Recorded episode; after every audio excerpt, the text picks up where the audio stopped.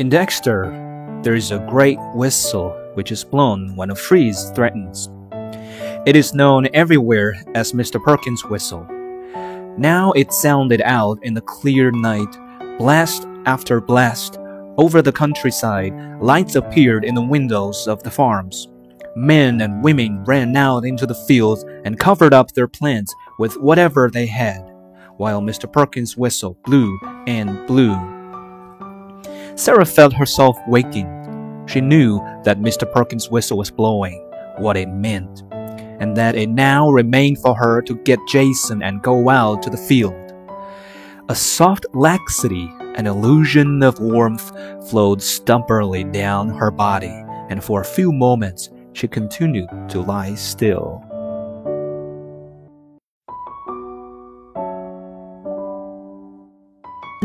She was sitting up and seizing her husband by the shoulders without saying a word, rocking him back and forth. It took all her strength to wake him. He coughed. His roaring was over, and he sat up. He said nothing either, and they both sat with bent heads and listened for the whistle. After silence, it blew again, a long rising blast.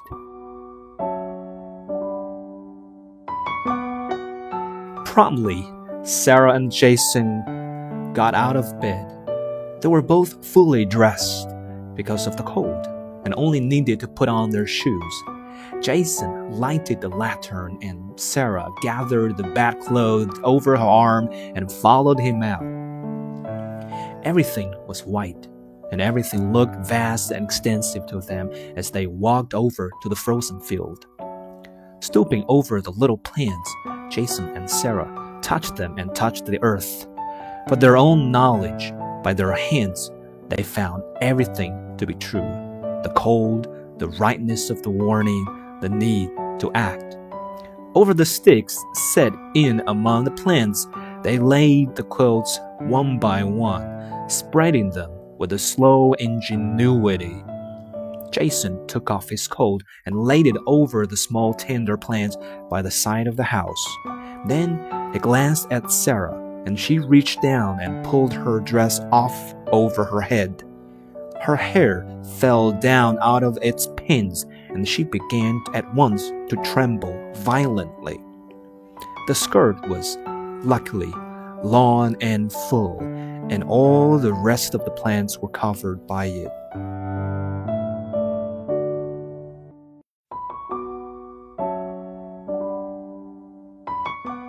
Then Sarah and Jason stood for a moment and stared almost idly at the field and up at the sky.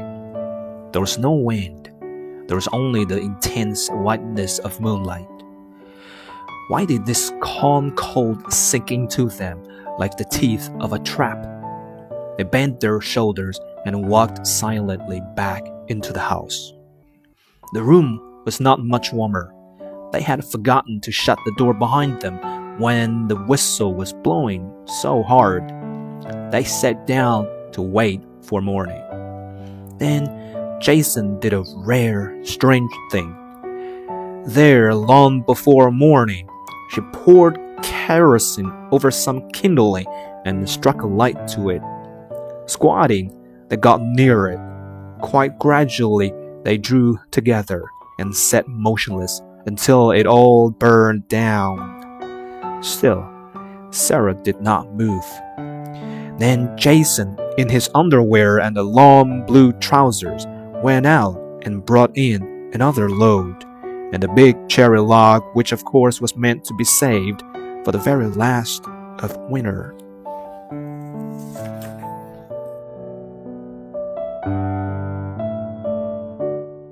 The extravagant warmth of the room had sent some kind of agitation over Sarah, like her memories of Dexter's in the shipping season.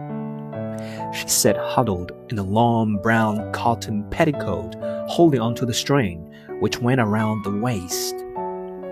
Her mouse colored hair, paler at the temples, was hanging loose down to her shoulders, like a child's unbound for a party. She held her knees against her numb, pendulent breasts and stared into the fire. her eyes widening.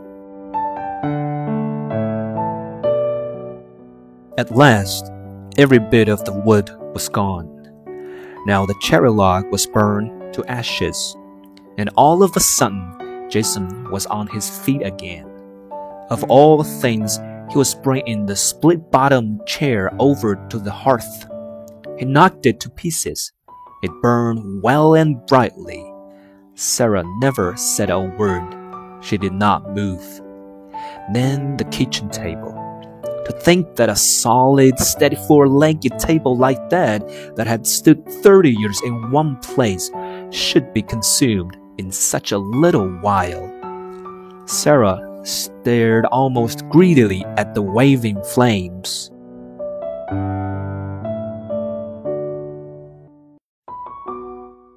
Then, when that was over, Jason and Sarah sat in darkness where their bed had been, and it was colder than ever. The fire the kitchen table had made seemed wonderful to them. But Sarah trembled, again pressing her hard knees against her breast. All at once, without turning her head, she spoke. Jason. A silence, but only for a moment. Listen, said her husband's uncertain voice. They held very still as before, with bent heads. Outside, as though it would exact something further from their lives, the whistle continued to blow.